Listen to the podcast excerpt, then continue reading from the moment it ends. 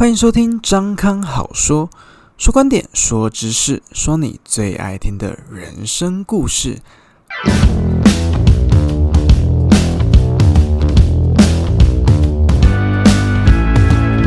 嗨，各位朋友们，大家好，我是张康。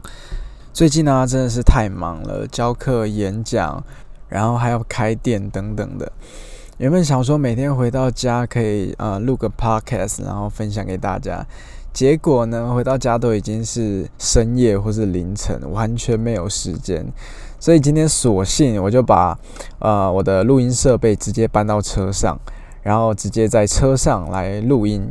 好，用空闲的时间在车上在录音。所以大家今天听到的音质可能不是像平常这么的好，或者是会听到一些车声啊，或者一些杂音等等的，就请大家多多的包涵。那今天呢，我想要来聊一个话题。今天这个话题呢，就是有关于这个礼拜的一个新闻啊，就是台大在五天之中有三个学生啊自我的结束了断生命。那其实这个事件啊，这个这个情况，其实在台湾已经不是一个很罕见的一个事件，已经呃已经很多很多年都有类似的情况发生了。就在台湾，其实有很多的学生，其实他们念书，有时候他们真不知道他们真正要的目的是什么，说不定也不是他们自己所想要读的科系，然后他们想要读的学校，甚至是他们的兴趣，他们有时候往往是因为不知道要干嘛，或是不知道未来要做什么，然后继续往上读了。那反正考到哪里就读到哪里，或者甚至是他们考试读书读这些名校学校，是为了他们父母的期望，他们家有家人亲友的期许，然后来申请这些科系的。所以在他们读书然后求学的过程中，相对会受到很大的压力，甚至他们根本不知道他们为何而做这件事情，所以。你承受的压力越大，那又不是自己想要做的事情的时候，往往就会出现像最近这种新闻上面的这种例子出现啊，发生这些啊，我们大家都不想要看到的悲剧。像我本身也是从事教职的呃老师，所以我觉得这个是台湾的教育啊，蛮可惜，然后也蛮令人担忧的一个点，就是我们的学生跟我们的教育。我们的教育往往没有去教导我们的学生，发觉说他们诶究竟是呃喜欢什么东西，他们未来要朝向哪一个方向走，而是说把我们诶觉得 他们应该要学习的东西全部灌输给他们，然后无论他们知不知道自己要什么，我们就会跟他说啊没有关系，反正你就往上读，读上去就对了。好。所以呢，当他们越读越高，越读越高，受到的压力、社会的期待越来越多。其实我以前啊有看过一部影集，叫做《Mr. Bartender》。那在第一季的其中一集，他们就有聊到，其实你考上，譬如说台青、教城镇这些名校，很多人会觉得好像很羡慕，还是很厉害等等的。可是他们从来没有想过说，读到这些名校，反而是越读越高。你的机会成本越高，因为有时候你读这么高，你并不是说你真的期望你自己读到这么高，而是家长期望的，或是一些社会期许。好，大家都可能觉得说，好，你毕业，你可能就进台积电、联电等等这些年薪一两百万、两三百万的大企业，诶，你随便都可以过上一个好日子。可是你有没有想过，也许这个人他根本不想要这样子，他也许就想开一间小小的咖啡店，他就想要做他的呃呃餐饮业啊，卖卖衣服、卖卖饰品、卖卖艺术品等等，他自己想要做的事情，他有他自己的兴趣。可是这个社会并不这么允许跟鼓励他们去做这些事情。我就这样子讲好了，假设呢你在。快要毕业的时候，你已经收到各个大公司来的 offer。假设最高的年薪好有一百五十万，好了，好，你知道一毕业，你一进到这个公司，你就有一百万、一百五十万的年薪，甚至配股等等的。好，当你想要去做自己喜欢做的事情，你这个时候的机会成本就是一百五十万。好，这个时候你要如何放下社会的期待，放下父母家人的期待，去牺牲这年薪一百五十万的工作，去做你自己想要做的事情？你怎么说，你都会被大家说啊，你是对不起父母啊，不对不起大家的养育啊，什么什么什么的。那这个时候，对这些孩子们，对这些年轻人来说，真的是公平的吗？我们常常说三百六十行，行行出状元。虽然话是这么讲，但是我们在我们每一个人的心目中，不要否认，你一定多多少少都会对某些的行业就觉得哦，他好像有点厉害哦。对某些行业就说啊，他好像呃，你不读书，然后不努力，诶，可能就会做这样的行业。我们多多少少在心里面都还会有这样的一个成见存在。也许我们慢慢在越来越好，可是呢，我们不可否认、不可置否的，就是说。我们很多人，甚至一些长辈啊，他们会有更严重这样子的对一些行业的一些偏见。这时候，我们就要重新来思考回最重要的原点：我们当初是为什么要读书？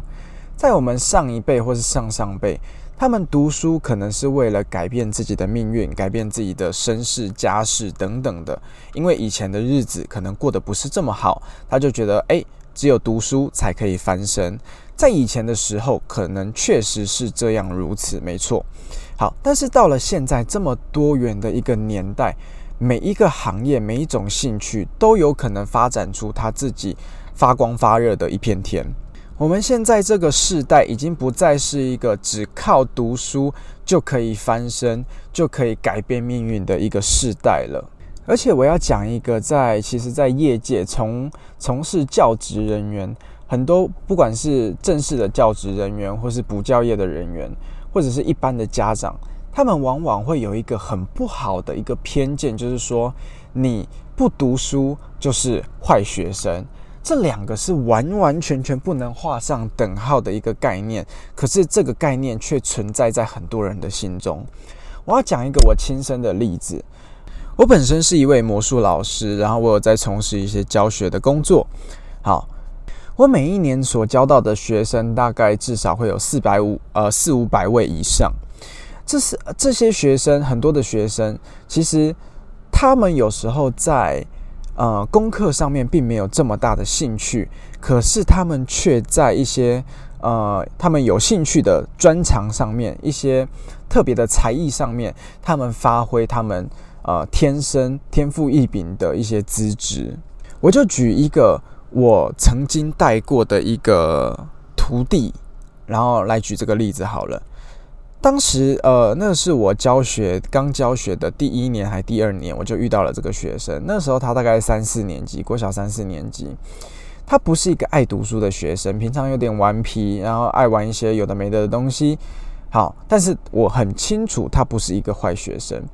他他在魔术上面也发挥他很大很大的天赋。那个时候，他还会常常自己来寻找我，然后给呃请我教他。然后甚至在后来，他老师不准他参加魔术社，他还都自己来联络我，问我可不可以假日帮他上课等等的。当然，我就欣然的接受，然后我就指导他很多关于魔术的技巧、魔术的方方法等等的。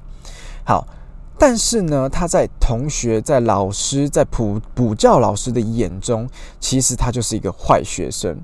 好，可是他并不坏啊，他不会打架闹事什么，他不会，他就是不爱念书而已。甚至呢，有一次他在呃补习班的时候，他那时候躲在门后面啊，我忘记是在拿什么东西了，他就听到。那个时候，补习班的主任跟其他的学生说：“啊，某某某是一个坏学生呐，他是一个坏孩子啦，你不要跟他玩，不要去，不要去理他啦，你也会被他带坏这样子。”他当时你就想，一个国小三四年级的小朋友，他听到呃自己的主任这样讲他的时候，他心里面作何感想？会对他小小的心灵造成什么样的伤害和影响？这个其实，在我们很多人的成长过程中，其实都有经历过类似的状况。这不是一个非常好的状况，甚至说是一个非常糟的一个示范。所以从那时候我就开始，我就觉得说，有很多的孩子，当你一旦放弃他的时候，他就会真的成为邻居啊，老师口中的那种坏孩子，但是他不是坏，他只是没有找到一个可以让他发挥的舞台而已。好，这个是我我觉得我在台湾教育上面看到非常非常不完善的一个地方，非常有需要改进的一个地方。现在真的不是一个万般皆下品，唯有读书高的一个时代了。其实啊，讲了这么多，最终我要说回到我自己的故事上面。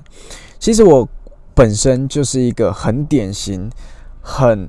血淋淋的一个例子，因为从我家我。我我整个家庭就是一个书香世家，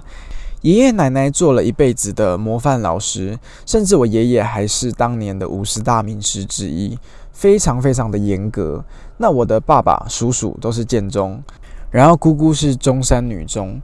每一个人都是优秀、优秀到顶点的人。那当时我其实我在国中以前，我都是一个好好学生，诶，就是平常在学校就是认真念书啊。那虽然爱玩，然后对读书也没有太大的兴趣，诶，可是其实功课都还不错，国中也是第一名毕业。好，可是呢，那时候我在考机测的时候，那时候我们考高中叫做机测，有一机、二机，好，五月跟七月各一次，所以你第一次没有考好，你还有第二次的机会。那个时候啊，我的目标绝对就是桃园的第一志愿武林高中。好，第一次去考的时候，虽然考了 PR 九六三百九十三分，可是呢，离武林还有大概五分的差距。好，我就决定，哎，努力再拼两个月，我再去考二级，好看有没有机会考上武林。好，然后呢，哎，拼到二级，然后因为我们那个时候啊，真的是太热太热了。那呃七月的时候，那个时候我们的规定还是考试不能开冷气，所以我们要在炎炎夏日中非常炎热的天气里面去考试。好，那我就是一个遇到很热的天气就会很想睡觉的人，所以我在考自然跟考作文的时候，我居然都睡着了。好，虽然最后都有顺利的写完，可是我就因此就错了一题，然后这样子。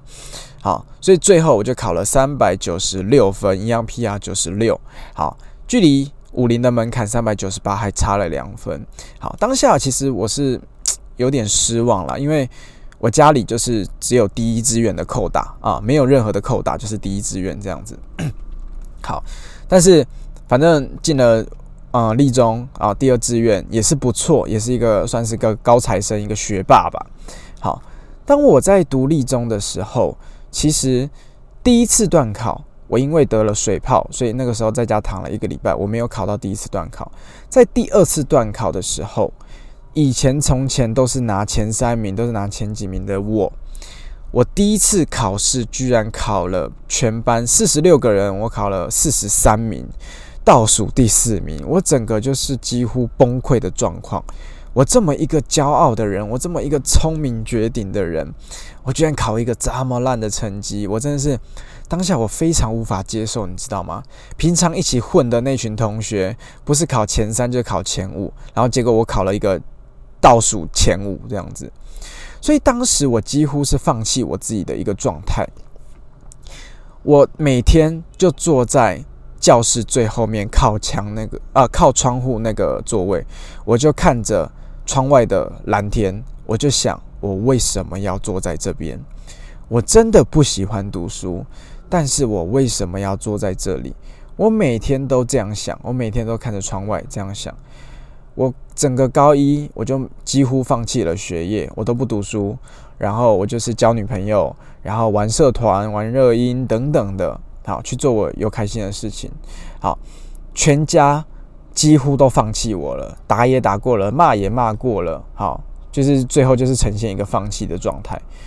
当时我真的不知道，说我我的未来我应该要怎么样，我未来要做什么职业，我要做什么，我完全是一个迷茫的状态。那时候我已经学魔术大概三四年了，然后要准备升高二的时候啊，我爸爸就很恳切的、很非常严肃的。把我叫到跟前，说：“你可以参加社团，可是你不可以接社干。”好，他就这样跟我讲了这句话。好，我偷偷后来就偷偷转到了魔术社去。转到魔术社去之后呢，哎，就默默接了执行长，然后做了一些大刀阔斧的改革，然后办了很多的活动，迎新啊等等，甚至到最后，我还被大家推举为十一个学校桃竹苗十一校的联盟长，第一届的联盟奖，然后一起举办了十一校史无前例的联合成果发表会。当时呢，在发表会的前一个礼拜，我就默默的把邀请卡拿给我的家人，拿给我的呃，拿给我的呃爷爷奶奶啊，邀请他们来这个盛会。好，我真的是不敢跟他们讲，因为我都没在读书，我功课超烂的。啊，我就是去搞这些社团这些，但是呢，自从那一次之后，他们原本是非常反对我变魔术、玩魔术的，从那一次之后，开始对我第一次给予了一点点的肯定。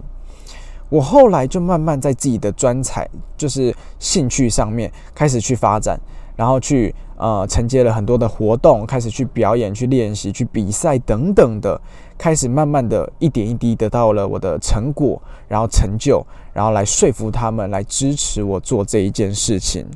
最后到了考大学的时候，甚至我在高三，每一个人所有人都在努力念书的时候，我还每一个礼拜去一间学校巡回表演，然后做公益的呃那个反毒大使，然后去巡回演出，然后最后考到了世新的。呃，气管系虽然不是照着他们的步伐去走，但是我真的是经历的非常非常大的家庭革命，非常大的冲突，然后非常大的突破，才真正算是走出我自己一个比较想要走的一条路。可是又有多少人肯像我这样，愿意像我这样去跟家庭去做争取、去做冲突、去做突破的？其实当年我真的是非常非常就是迷茫，甚至在我国小的时候，因为呃我的爷爷我的家庭都非常非常的呃严格，我甚至考了譬如说八十八分，然后断考数学八十八分，当年度考上全年级考上九十分只有三个人，好最困难的科科目就是那一科。好，甚至我因为考了八十八分，所以好被罚跪，被赏两巴掌啊，罚跪，然后整个中午这样子，好到他起床。我我不不埋怨我的爷爷，因为他本身一辈子他都是按照这个形式去去做他的工作，去教他的学生。他以前都教资优班的，好，他已经一辈子是这样，我真的不怪他。但是呢，有多少的家庭，有多少的小朋友？是在这种环境里面去长大，他们又可以像我这样很幸运的承担这些呃责任，然后承担些这些责难压力，然后还顺利的长大吗？有很多人在他们还没长大，还没拼出自己一条路一片天的时候，他们就选择了自我了断，这真的是非常非常可惜，非常非常令人难过的一件事。所以在我从事教职了以后，我就决定说。当我看到很多，就算他不喜欢，然后呃，他不喜欢读书，他不喜欢对就对读书对一些东西都没有兴趣的一些孩子，甚至我还带过很多的高关怀班啊，那些中错打架啊、翘家翘课的孩子，我都还一个一个去跟他们做对谈，去了解，去甚至跟他们做好朋友，带他们去经历很多很多的事情。对我来说，虽然我只是一个。教社团的老师，教才艺的老师，可是，呃，我觉得身教比言教都还重要。这些孩子的品性，他们的呃一些性格，会比他们功课考几分还要重要很多。就像我前阵子，我帮我一个朋友代课，然后呢，我才代课那一次。第一次就发生了一个很严重的状况，一个漂漂亮亮、可可爱爱的国小一年级的小女生，她居然在同堂课上面就出了两个包。她拿铅笔戳另外一个女生，然后呢，她又偷另外一个小男生的橡皮擦。这是非常非常严重的一件事情。她会比我觉得说她考一百分、考第一名，或者甚至她在魔术上面有。很大的很大的天赋，我都觉得还要来的严重，所以这件事情我也要很慎重的去处理，我也不能当面去戳破他，去呃去直接责备他或干嘛，而是我要想要怎么用一个最好的方式，不再伤害他的自尊心的方呃情况下面，又告诉他指正他这个行为是他不能做的。可惜我只是个代课老师，所以我只能把这个情况去转交给啊任课老师，然后还有学校，让他们来做适切的处理。所以从事教职之后，很多时候我觉得学生每一个学生，其实他们未来其实都大有可为。真的不用去强迫他们说，在功课上面，在他们没有兴趣的事情上面，一定要得到好成绩，一定要得到好很好的成果。有时候这个往往是不必要的。他们有他们自己发挥的一片天，你要做的事情只是引导他，让他找到他自己的舞台，他自己的方向在哪里，然后给他方向，帮助他。好好的在这个方向努力的往前走，在他的属于他的舞台上面发光发热。我觉得这个是我们应该做的事情。还有，我也想要告诉所有的家长，就是读书它确实可以改变命运，但它并不代表一切。有时候让自己的孩子去做自己喜欢的事情，帮助他们去做自己喜欢的事情，帮助他们把自己喜欢的事情。变成一个可以盈利、可以养活自己的事情，一个工作、一个职业，是比他读好书、考好成绩还要来得更重要的。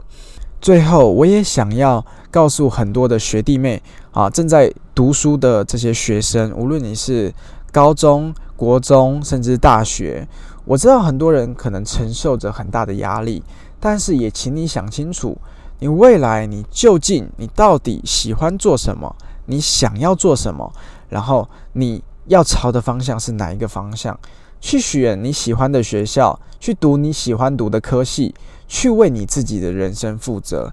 记得，没有人可以为你的人生负责，无论是父母，或是其他亲朋好友，或是社会大众、社会的舆论，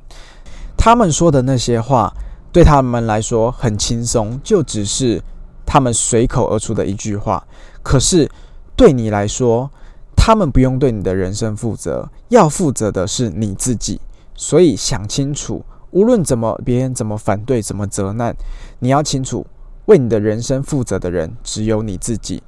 做不会让你后悔的决定，为你自己的选择勇敢的负责。好，无论你选择什么方向，选择对了，努力去拼；选择错了，我们就没关系，勇敢的换一个换一个轨道，然后继续努力，继续前进。